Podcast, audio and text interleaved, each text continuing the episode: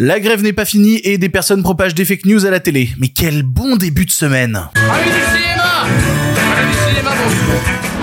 à tous et toutes et surtout à ceux et celles qui ne sont pas d'accord aujourd'hui dans le pire podcast cinéma. Le cinéma français, encore lui, est sur toutes les lèvres et fait dire de grosses bêtises à des personnes qui n'ont visiblement que très peu de connaissances à son sujet. Alors on arrête de raconter n'importe quoi et on cite des preuves. Ensuite on parlera de la grève qui est presque terminée, mais pas vraiment, mais un peu, mais un peu si quand même. Là aussi des milliers d'infos débarquent, mais la lutte est loin d'être finie. Je vous explique tout ça. Dans la partie podcast on parlera une nouvelle fois d'anatomie d'une chute aux Oscars qui donne envie à certains de changer les règles. Et dans la partie YouTube, Oscar toujours, quelle tronche aura la catégorie meilleur film et pourquoi cela va vous surprendre? Il y aura aussi la question du public et des enfants espions, malheureusement. Et voilà, c'est le pire podcast cinéma avec vous. Eh bien, ça ne va pas être dans la poche. Avant de commencer, merci aux gens qui écoutent cette émission en podcast ou qui la regardent sur YouTube. Vous le savez, je vous remercie à chaque fois, mais c'est grâce à vous que l'émission existe. C'est grâce à vous que je vois les abonnements augmenter sur YouTube, sur le podcast. Donc continuez à vous abonner au podcast pour ne rater aucun épisode pour qu'il débarque directement dans votre téléphone quand il sort et idem sur la chaîne YouTube. Le pire podcast cinéma, c'est tous les lundis, mercredis et vendredis à 7h du matin pour en savoir un peu plus sur l'actualité du monde du ciné. Et on démarre tout de suite avec les sujets du jour. Respect et robustesse, Caius C+. Alors, les nouvelles sont bonnes? Ah, ils sont pas de la dernière marée, les nouvelles. Moi, je veux du féroce actualité.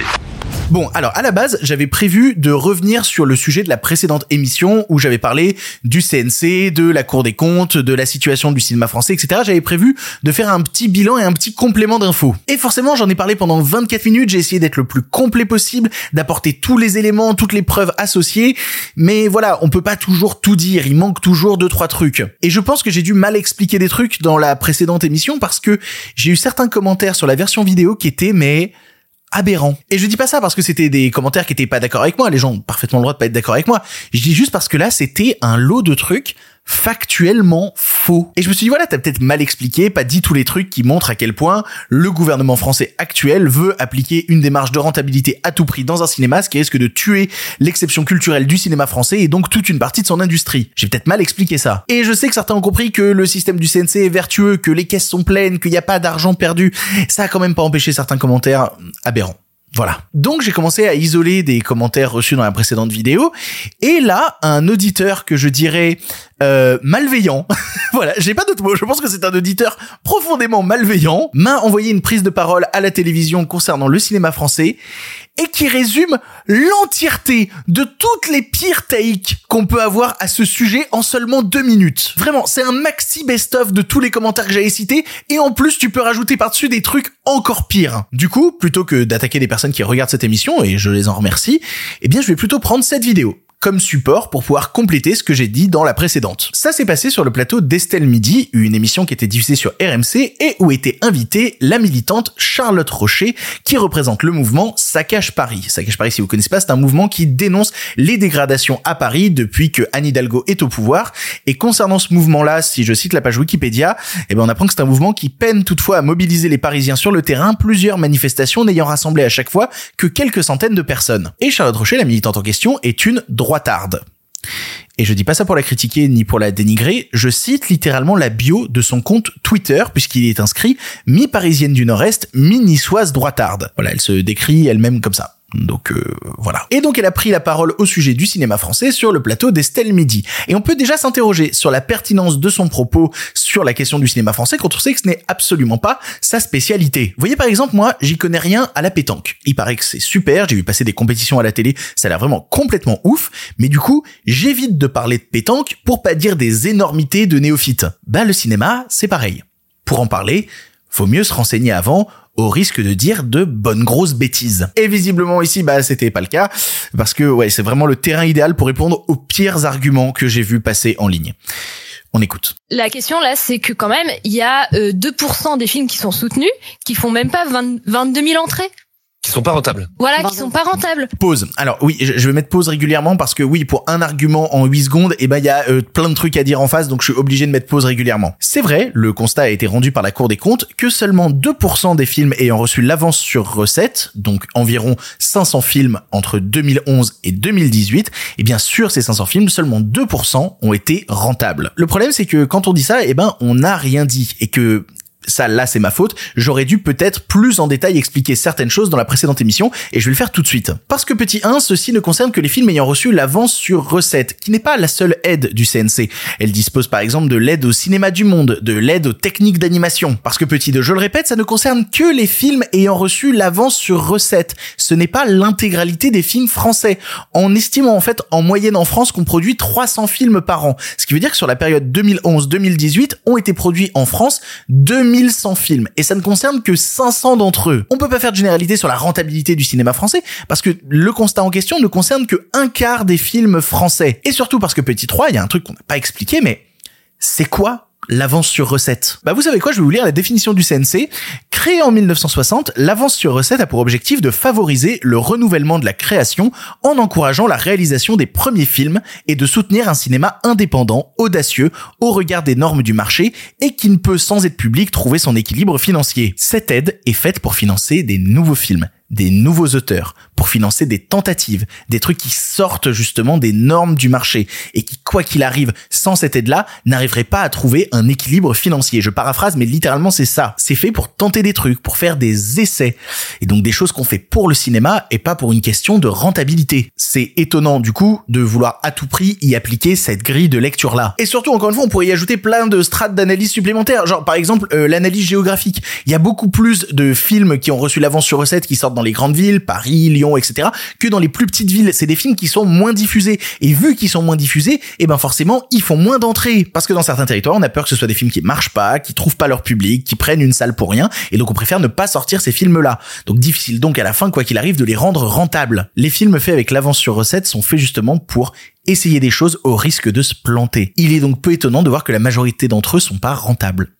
Mais continuons la vidéo. Mais en fait, à un moment, il faudrait que ces réalisateurs, ils arrêtent de faire des films pour eux-mêmes et qu'ils fassent des films pour le public. Parce que Oui, mais on parle la- pas la d'a- culture Non, ne non, c'est un autre débat. Non, mais Non, mais c'est vrai. Bah non, c'est le même débat. Mais non, Si, on si, écrit un une livre en industrie. disant il faut Non, non, à telle Pour- pour industrie quand même pour les Alors ça, je l'ai vu passer aussi en commentaire le côté le cinéma français qui se regarde que son nombril. Mais euh, pour ça, en fait, il va me falloir des preuves. Il va me falloir des faits. Vous vous appuyez sur quoi là? Qu'est-ce que c'est cette réflexion à part du ressenti? Et, et puis de base, qu'est-ce que ça veut dire cette phrase faire des films pour soi-même et pas pour le public Littéralement, on parle de nouveaux auteurs, de tentatives hors des cadres. J'ai littéralement l'impression que c'est des films qui sont faits au contraire pour le public, pour le sortir justement de la même soupe qu'il mange d'habitude et pour lui proposer quelque chose de nouveau. Les choses habituelles, elles existent, hein, elles sont là et cette aide, elle est pas faite pour eux, elle est faite justement pour quelque chose d'à côté. On n'est pas loin du hors-sujet. Et de mon point de vue, je trouve ça bien plus respectueux du public que de vouloir le stimuler avec des choses qu'il a jamais vues, justement essayer de le sortir de sa zone de confort, lui faire découvrir des nouvelles choses. Je trouve ça bien plus respectueux du public que de lui dire bah tiens mange la même merde habituelle. Parce que perso, si on me sert toujours le même repas, bah à la fin, moi je fais une indigestion. Voilà. Mais ce que je dis en gros, c'est que c'est quoi? On a de l'argent public. Tout ça, c'est pas de l'argent magique. Bah. C'est, ce sont les le contribuable. Pourquoi on devrait financer des films qui ont été réalisés par des gens qui voulaient un peu, euh, voilà, flatter leur ego, qui n'ont pas fait pour les autres, qui l'ont fait pour eux? J'en ai parlé dans la précédente émission, l'argent public dont elle parle, ce n'est pas un impôt obligatoire à tout le monde à payer. C'est une taxe de 10% sur les tickets de cinéma qui s'appelle la TSA. Effectivement, c'est pas de l'argent magique, mais c'est de l'argent que personne n'est obligé de dépenser s'il ne va pas au cinéma. Et je sais que cet argument va déplaire parce que on avait vu justement des députés macronistes euh, à l'époque de certaines histoires commencer à déclarer ouais, le cinéma français c'est pas combien il coûte aux contribuables. Mais combien le cinéma français il coûte aux contribuables Si on ne veut parler que de la TSA et pas par exemple du financement de la télévision par de l'argent public et tout, restons juste sur la TSA. D'après les chiffres du ministère de la Culture, en moyenne par an en 2018, donc les années d'études du sujet, les Français sont allés en moyenne 5 fois au cinéma. Et d'après les chiffres du FNCF, la Fédération nationale des cinémas français, le ticket moyen en France en 2018 s'élevait à 6,64€, soit une contribution moyenne par habitant de 3,30€. En moyenne, un Français en 2018 a contribué au cinéma français à hauteur de 3,30€. Et ça, c'est une moyenne, c'est s'il est allé que 5 fois en salle, vous imaginez donc après les calculs qu'on peut faire. Et présenté comme ça, effectivement, sans les gros mots, sans tout le côté « ils veulent l'argent aux Français !» Bah oui, présenté comme ça, 3,30€, bah c'est un peu moins sexy, quoi. Ah, et je me donnerai même pas la peine de répondre sur le côté. Ils font des films que pour satisfaire leur ego. Parce qu'encore une fois, euh, pas de preuve, que du ressenti. Ça repose absolument sur rien. C'est de la critique bas du front. Vraiment un ressenti qui n'a aucune valeur d'exemple. Ça ne m'intéresse même pas. En plus, sachant qu'il y a une ingratitude de la part de ces gens qui sont qui gravitent notamment dans des milieux très à gauche, parfois euh, LFI, etc. Et qui, par exemple, vont, euh, bah, par exemple, prenons euh, Justine Trier. Mm. Elle a eu la Palme d'Or. Pourquoi les gens sont allés voir son film? Parce qu'il y a eu une polémique sur ce qu'elle a dit. Non, parce que c'est un, c'est un un excellent film. parce que c'est un Mais C'est un excellent film. Mais quand même, cette personne, Non. elle, se, elle a un, un film à 6 participé millions quand même de à sa budget. notoriété. Son, ça a participé quand Enfin, même. un film qui a la palme d'or, c'est de- comme un Non, mais ça a pas de Attends, Ça a prix. fait. Son film, c'est 6 millions de budget. Il y a à peu près 1,2 1,2 million qui a été financé par Canal+.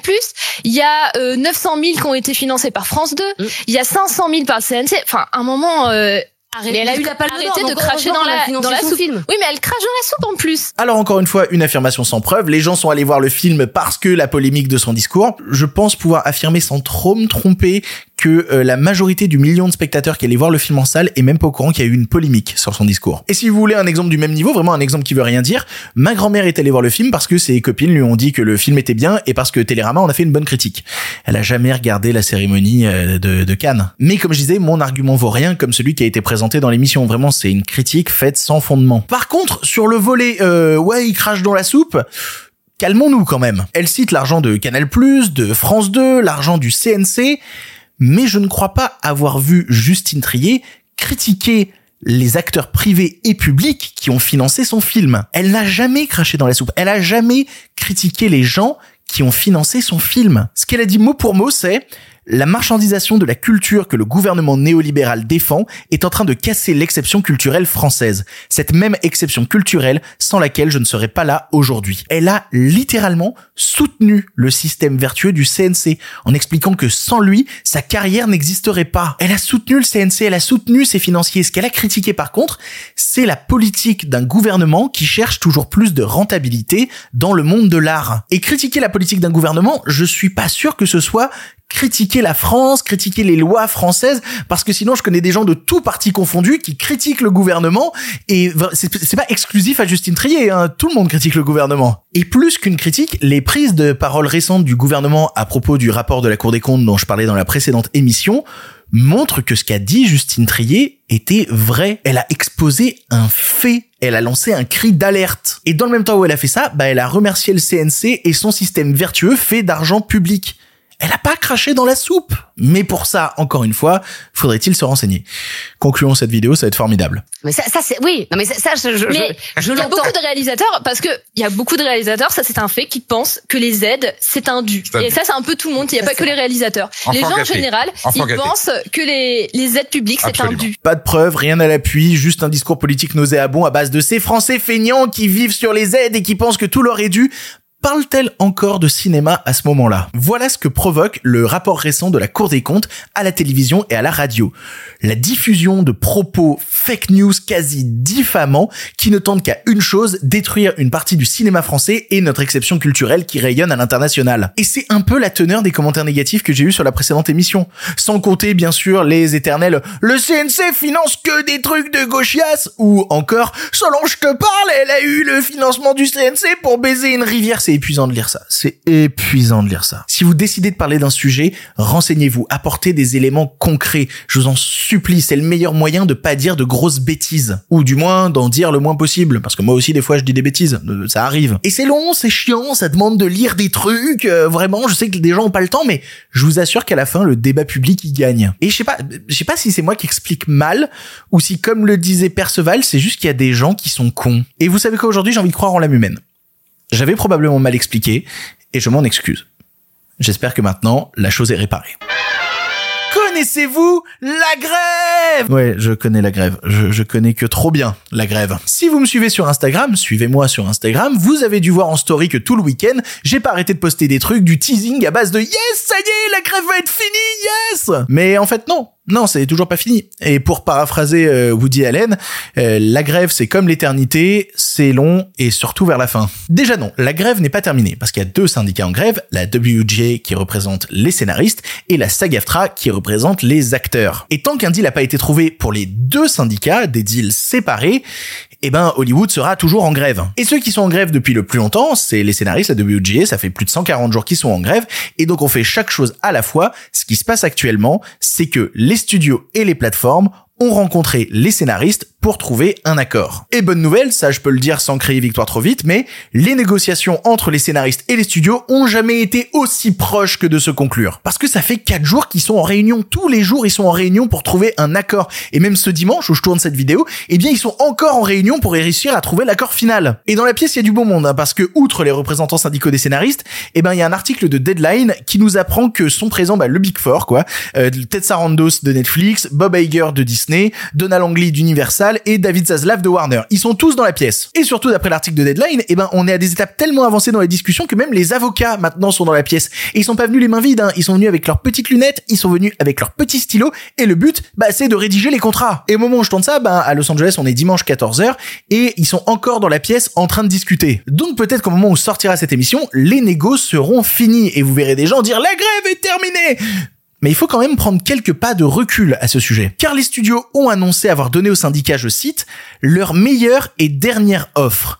Et ça, encore une fois, vous connaissez le schéma de la part des studios, une telle phrase, leur meilleure et dernière offre, c'est de la com. Puis surtout le choix des mots, quoi. Quel enfer. Jusqu'à la fin, ils vont être horribles. Leur meilleure offre, déjà bah, bah, bah c'est pas toi qui décide, c'est des négociations et en fait si ta proposition elle comporte pas une réglementation sur l'intelligence artificielle, une garantie de sauvegarde des emplois et une augmentation des salaires, eh ben euh, non, ce sera pas la meilleure offre parce que ce sera une offre qui ne satisfait pas les demandes des scénaristes. Et pareil préciser que c'est leur dernière offre, bah encore une fois, bah, c'est, pas toi qui décide. Puis leur dernière offre, ça veut dire quoi? Ça veut, ça veut dire que si les scénaristes acceptent pas cette offre, ça y est, le cinéma est fini, c'est terminé, on a fini le jeu, game over, le cinéma n'existe plus, c'était la dernière offre, vous l'avez raté, le cinéma est décédé, c'est terminé. Non, ce sera la dernière offre quand ce sera la bonne en fait. Sinon les scénaristes retourneront sur les piquets de grève et encore ce dimanche, ils étaient sur les piquets de grève pour manifester leur soutien à la grève. Donc c'est joli de vouloir baiser les ménagères pour avoir le cul qui brille, mais comme le disait Georges, c'est pas ça qu'on appelle la classe. La classe, ce sera le moment où cette proposition sera honnête et permettra au cinéma de sortir de tout ça la tête haute. Et encore une fois, je le répète, si la grève des scénaristes se termine, ça veut pas dire que la grève en entier est terminée parce qu'il restera encore la grève des acteurs. Et ça, ça veut dire repartir sur une semaine, une semaine et demie de négociations jusqu'à trouver le bon contrat, si le bon contrat est trouvé, mais encore une fois, c'est pas sûr. Après, soyons honnêtes, il y a deux possibilités. Hein. Si le contrat qui est proposé au scénariste est satisfaisant, je vois mal à côté les studios proposer un truc moins satisfaisant aux acteurs en face. Ou alors à l'opposé, on peut avoir une pensée complètement machiavélique et se dire qu'ils proposent un contrat satisfaisant aux scénaristes et qu'à côté, ils proposent un contrat pourri aux acteurs et qu'ils leur disent non mais... Euh, attendez, les scénaristes, ils ont signé, vous aussi, vous avez signé, vous êtes relou. Si vous signez pas maintenant, vous êtes relou. Attendez, tout le monde a signé sauf vous. Faut pas oublier la fourberie des studios qui veulent récupérer une partie de l'opinion publique pour eux. Ça compte aussi. Donc même si une annonce sort d'ici l'arrivée de cette émission ou même d'ici euh, l'émission de mercredi, eh bien sachez que ça ne veut pas dire que la grève est finie. Puis même le temps que la machine redémarre, va falloir un peu de temps. Elle sera finie quand les gens seront payés correctement et auront pas la certitude d'être remplacés par des robots d'ici trois ans. Yo, alors petit rajout au montage parce que effectivement, je m'en doutais, ça allait arriver au dernier moment juste avant que l'épisode sorte. On est littéralement à une heure et demie de la sortie de l'épisode, c'est pour vous dire. Ça y est, les scénaristes ont trouvé un deal avec les studios, donc un deal entre la WGA et la MPTP, le syndicat qui représente les studios, mais c'est un deal préliminaire, c'est pas encore le deal final. En gros, on a eu une déclaration faite de la part du syndicat des scénaristes qui nous explique qu'ils ont trouvé euh, un deal sur les principaux points qui bloquaient et qui avaient lancé cette grève et que donc maintenant ces principaux points vont être rédigés dans un truc final que tout le monde va signer. Ils ont remercié dans leur communiqué toutes les personnes qui se sont mobilisées pendant cette grève qui a duré pour les scénaristes 146 jours et maintenant bah on attend de voir le deal final et tout ça on en parlera dans l'émission de mercredi pour essayer de décrypter justement qu'est-ce qu'ils ont obtenu et dans quelles conditions ils l'ont obtenu. Parce que comme je vous dis, là, ce que vous entendez, je l'enregistre littéralement une heure et demie avant que l'émission sorte. Je vais devoir tout réexporter à une heure et demie de la sortie. C'est super, mais bon, c'est les aléas du dernier moment de l'actualité ciné. Une étape a été franchie et déjà, ça, ça fait plaisir. Parce que n'oubliez pas, la lutte, c'est long. Mais à la fin, ça se passe bien. Promis. Hey, si tu écoutes ça, c'est que tu es dans la partie podcast de l'émission. En effet, dans la partie YouTube, on parle des Oscars, mais d'une autre manière, d'un autre sujet. Si tu veux un complément, tu peux aller écouter la version YouTube. Non, là ici, je vais parler, je vais revenir en fait sur ce que je disais dans la précédente émission sur la sélection à l'Oscar du meilleur film étranger pour la France euh, de La Passion de Dodin Bouffant au lieu de la Palme d'Or Anatomie d'une chute, qui a fait une petite polémique. Et cette petite polémique, elle posait quand même la question quant au rôle de l'État dans ce choix, qui voulait peut-être pas risquer d'avoir une réalisatrice affirmée comme opposée à leur politique aux Oscars. Sinon, bah, elle prendrait les micros et elle commencerait sur la scène internationale à les traiter de cons. Ça aurait été un petit peu compliqué à gérer. Et cette réflexion, eh bien, elle est allée plus loin auprès de Didier Alouche. Didier Alouche que vous ne connaissez peut-être pas, qui est journaliste pour Canal+, basé à Los Angeles et qui s'est fendu d'un énorme pavé pour donner son point de vue sur la question et amener quelques pistes de réflexion. Parce que vous savez le fonctionnement des Oscars euh, du meilleur film étranger. Chaque pays dispose d'un comité et c'est le comité du pays qui décide quel film va être envoyé dans la sélection pour avoir la chance de finir bah, dans la catégorie principale meilleur film étranger. Mais du coup, vous savez quoi Je vais vous lire son texte, il sera plus parlant. Je cite Didier Alouche. Cette semaine, l'Académie reçoit la liste des derniers films présentés par chaque pays dans la course internationale aux Oscars, ainsi que toutes les polémiques habituelles qui en découlent. Je crois qu'il est temps que cela se termine. La règle de l'Oscar international est tout simplement obsolète. Cela doit changer. Les choses ont changé et l'Académie doit le reconnaître. Ils ne peuvent plus être sous l'influence d'un pays et ils ne devraient pas dépendre des choix d'un gouvernement. Par exemple, l'Iran met en prison ses cinéastes. Pense-t-il vraiment que l'Iran enverra les films de ses cinéastes dans la course? Et alors oui, alors là je me permets d'interrompre la lecture mais c'est une réflexion ultra pertinente parce que jamais plus on verra aux Oscars des films genre de Jafar Panahi ou de Saïd Roustay qui font des films tout bonnement incroyables en Iran mais que le gouvernement a décidé de censurer et d'enfermer.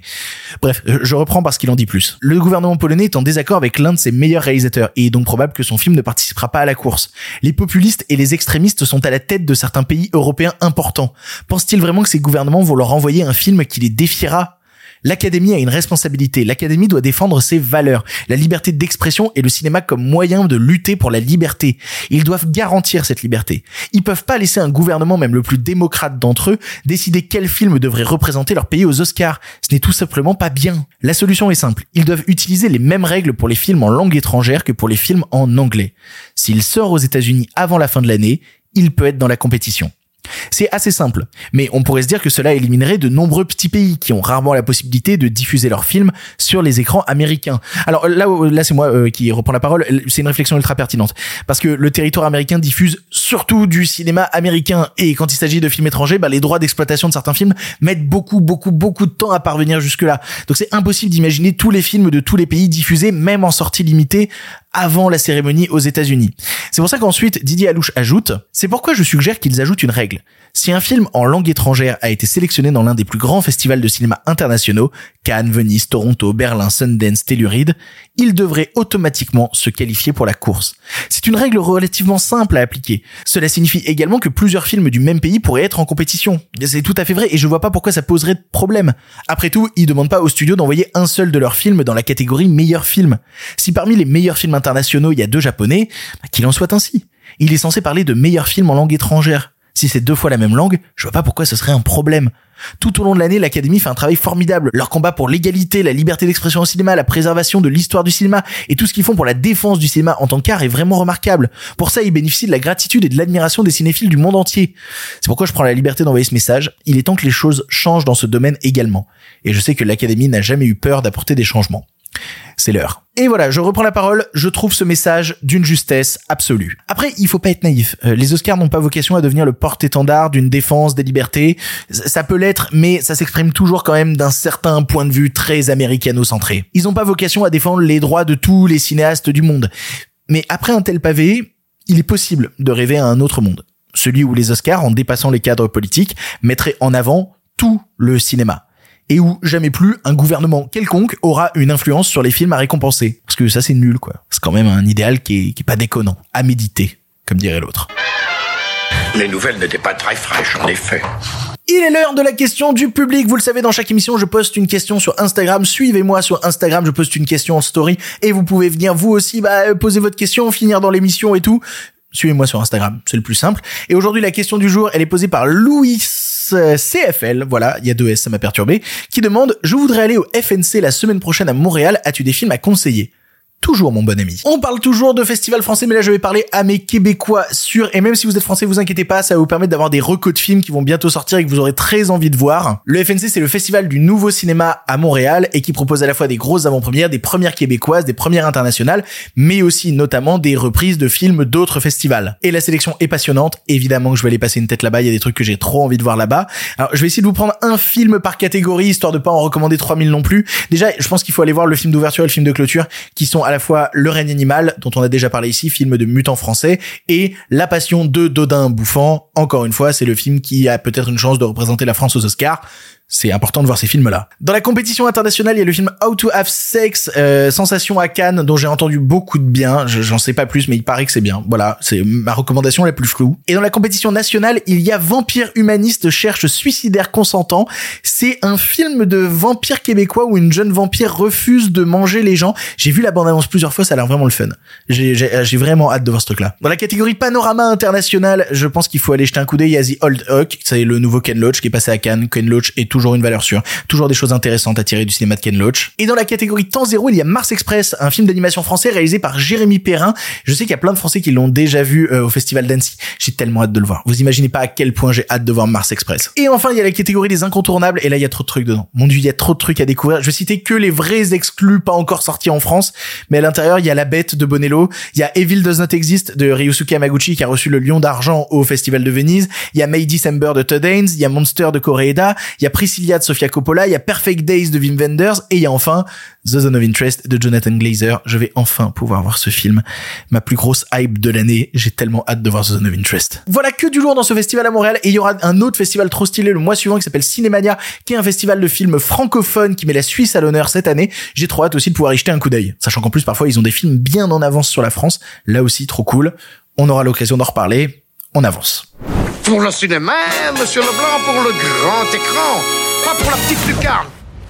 Allez, il est l'heure d'un film pour finir. Vous le savez, le vendredi, c'est vous qui prenez la parole dans l'émission. Vous envoyez un audio d'environ 3 minutes à l'adresse mail lepierrepodcastciné.gmail.com et vous pouvez passer dans l'émission, parler d'un film récent ou non, faire une reco, nous faire découvrir quelque chose. C'est important aussi que vous preniez la parole dans cette émission. Parce que moi, de mon côté, quand je regarde des films, je regarde des trucs, euh, vraiment, pourquoi j'ai regardé ça en ayant un peu d'espoir? On va parler de Spy Kids Armageddon. Safe house. There's food and spy training modules. How to be a spy. I'm gonna be the best spy ever! You did it! Bon, déjà, la première question qui peut se poser, c'est pourquoi parler de ce film? C'est un film à la con pour enfants, sorti directement sur Netflix. Qu'est-ce qu'on s'en fout de Spy Kids Armageddon? Eh ben non. Non, non, non. On s'en fout pas. Déjà parce que j'adore Robert Rodriguez. Je l'ai déjà dit plusieurs fois. C'est un type en plus que j'ai déjà eu la chance de rencontrer en interview et qui est un des types les plus sympas que j'ai jamais interviewé, premier degré. Et dans sa filmographie, je trouve qu'elle est jalonnée de tentatives d'expérimentation vraiment fun. Tu sens que c'est un mec qui s'amuse à faire des films. Et aussi ensuite parce que euh, bah, j'aime bien les films Spy Kids. Voilà, j'en ai des très bons souvenirs d'enfance, en fait. Bon, j'ai grandi avec, donc je suis peut-être pas particulièrement objectif, mais concernant au moins les deux premiers, j'ai l'impression que c'était des divertissements honnêtes pour les gamins. Et du coup, à la lumière de ça, comment est-ce que 20 ans après, il peut faire une telle merde. Le premier film parlait de shows télévisés avec des FX cartoons ultra volontaires, mais qui parlait quand même de comment on peut manipuler un show à la télévision pour avoir de mauvaises intentions alors que c'est un show pour les gamins. Le deuxième, c'était clairement un monstre de Frankenstein qui rendait plus ou moins hommage, j'ai l'impression, au Warhammer où t'avais un Steve Buscemi bizarre scientifique sur une île déserte qui créait des mélanges d'animaux en format miniature et ça devenait des créatures géantes dans la réalité. Et le troisième, c'est celui qui a vraiment initié un certain tournant au numérique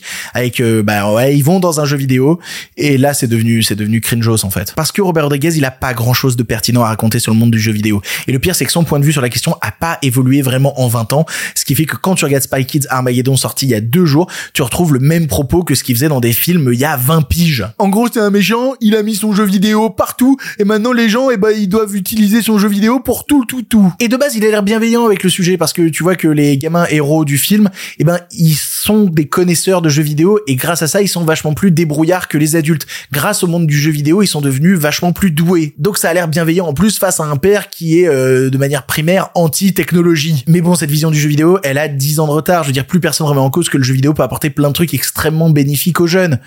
Euh, sauf certains de nos politiques, voilà, qui peuvent pas s'en empêcher. Le problème, c'est que là, le film le fait avec des sabots énormes. Littéralement, t'as des moments en mode, t'as vu grâce aux jeux vidéo ce que je sais faire? Sachant que le film passe son temps à prendre les gamins vraiment pour des débiles. C'est ultra surécrit. Tous les personnages passent leur temps à dire, mais tu voulais dire que ça voulait dire ça. Mais moi, ce que je voulais dire, c'est, horrible. À regarder, c'est horrible. J'ai vraiment l'impression de regarder le film en version commentaire audio. Puis bon, si tu veux du jeu vidéo qui aide la vraie vie, comment peux-tu faire un film comme celui-là alors qu'il existe notre Seigneur et Maître, Ready Player One?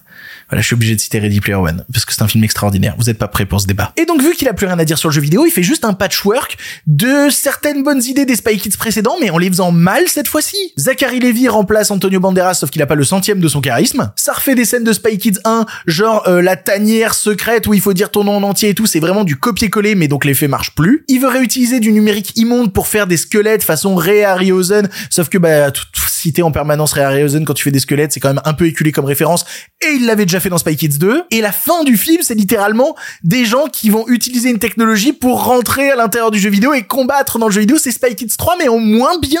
Il a même pas le justificatif de la technique de la 3D et tout. Il a même pas ça. Puis si on veut parler juste de cinéma, la photo est plate à crever, vraiment. On pouvait critiquer la patine jaune qu'il pouvait avoir dans les années 2000, mais au moins ça avait un soupçon de personnalité. C'est un film qui est trop sage et trop con à la fois.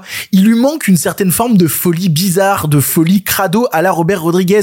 Là, on dirait de la folie, euh, de la, euh, oh, putain, je, je sais pas comment l'expliquer autrement, mais de la folie Fortnite. Puis dernier point, et je pense que c'est la meilleure manière de conclure là-dessus, Robert Rodriguez, il a changé.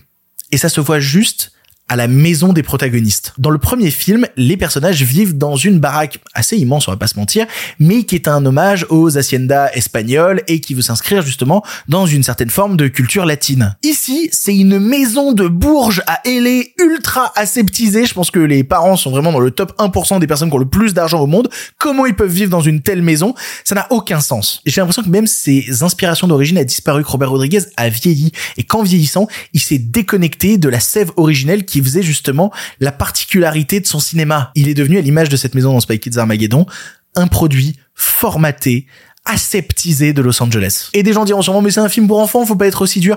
Vos enfants méritent mieux. Regardez, moi j'ai grandi avec Spy Kids et maintenant je fais des vidéos sur internet. Putain, la tristesse. c'est pas bien. Revoyez Spy Kids 1, c'est vachement mieux. Wait, why are there so many of them? It's more fun that way. C'est ainsi que se termine cette émission du pire podcast cinéma. Merci de m'avoir écouté jusqu'ici. Je- euh, ma plus grande peur en faisant cette émission, c'est que la grève se termine pendant que je tourne. J'en ai aucune idée. Ça se trouve, la grève est terminée là au moment où je vous... Je sais pas quand est-ce que cette grève va terminer. C'est imminent. De toute manière, on aura l'occasion d'en reparler probablement dans la prochaine émission qui sortira donc mercredi à 7h. Pour l'instant, c'est terminé. Mais si vous en voulez encore... Non mais oui, bien sûr, mais c'est fini cette histoire là. Par contre, euh, la prochaine fois, avec plaisir.